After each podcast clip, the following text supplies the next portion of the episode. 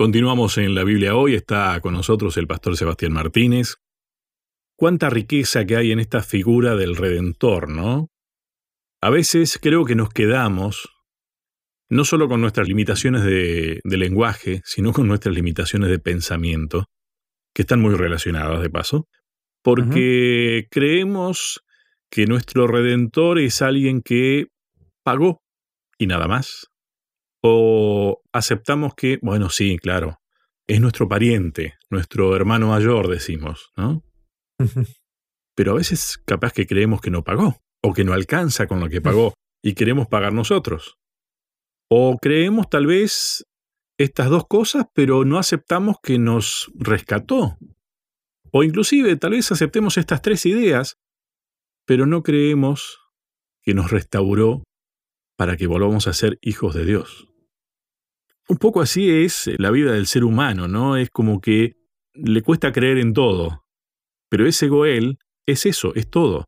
Y vos fíjate que esta figura que se utilizó muchísimo en el Antiguo Testamento, especialmente de, aquel que este, era el Redentor, era un problema constante, ¿no?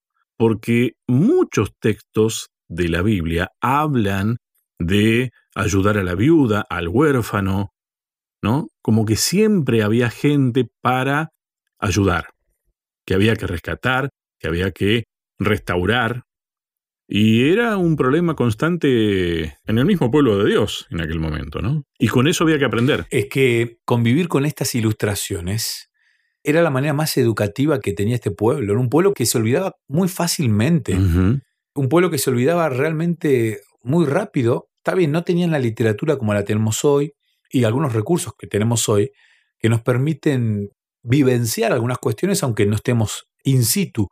Ellos iban transmitiendo una información de padres a hijos, pero se iban olvidando. y, vuelvo a lo mismo. Satanás ha hecho muy bien su tarea, muy bien la ha hecho.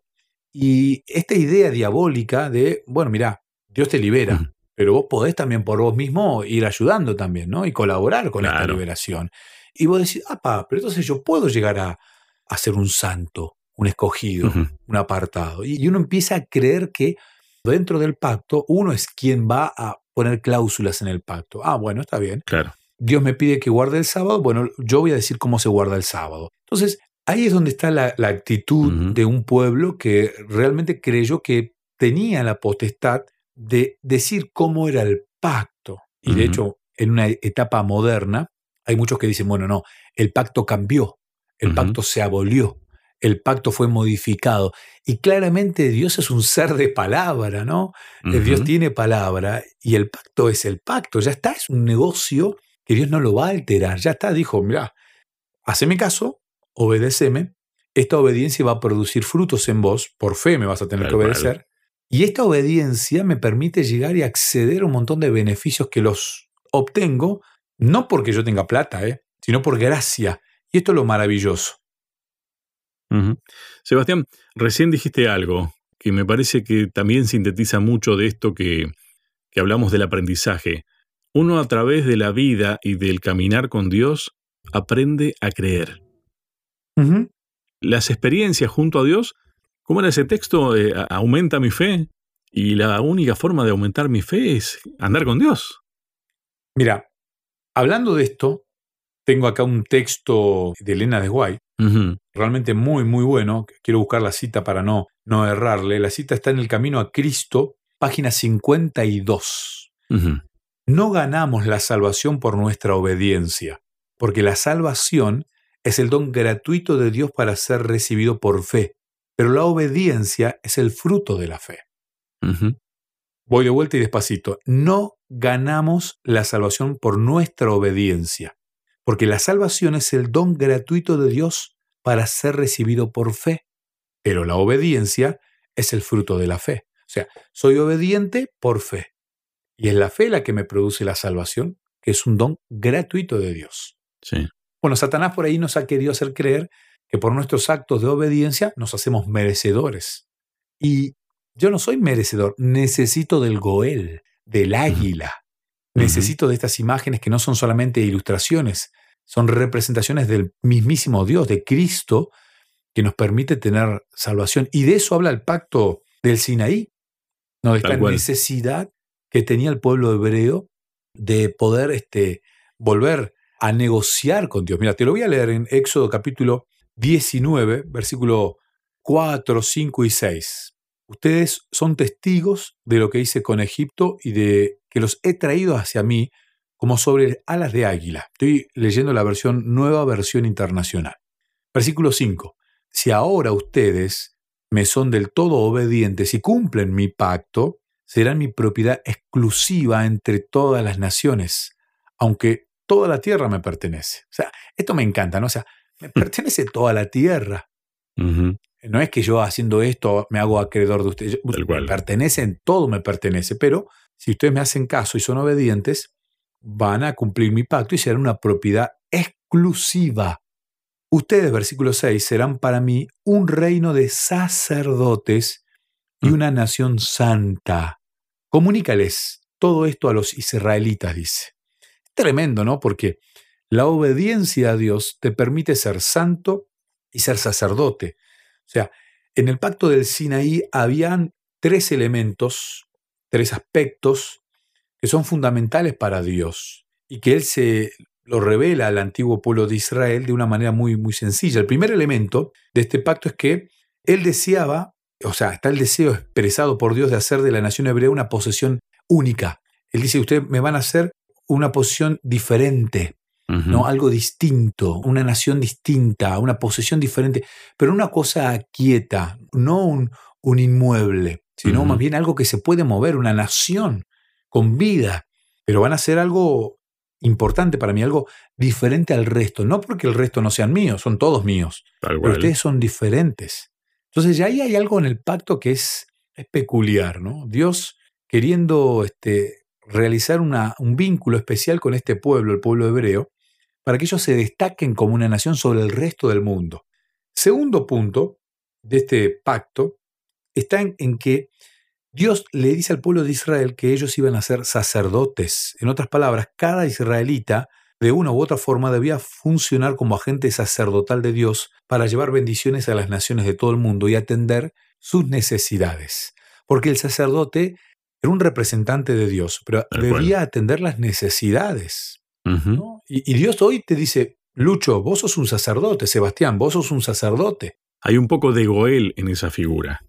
Mini, Goelitos. ¿eh? Qué impresionante, ¿no? Porque Dios podría, no sé, bajar un ángel al, no sé, al pleno centro de, de, Nueva York o de alguna ciudad que sea epicentro del mundo, allí en Japón o no sé, no se me ocurre alguna ciudad, en Roma misma, y aparecer un ángel y decir, la iglesia adventista del séptimo día es la iglesia verdadera, lean la Biblia y háganle caso a lo, y ya automáticamente desbordarían nuestras iglesias, desbordarían las personas queriendo estudiar la Biblia, o sea, sería algo caótico para nosotros, pero para Dios sería sencillo.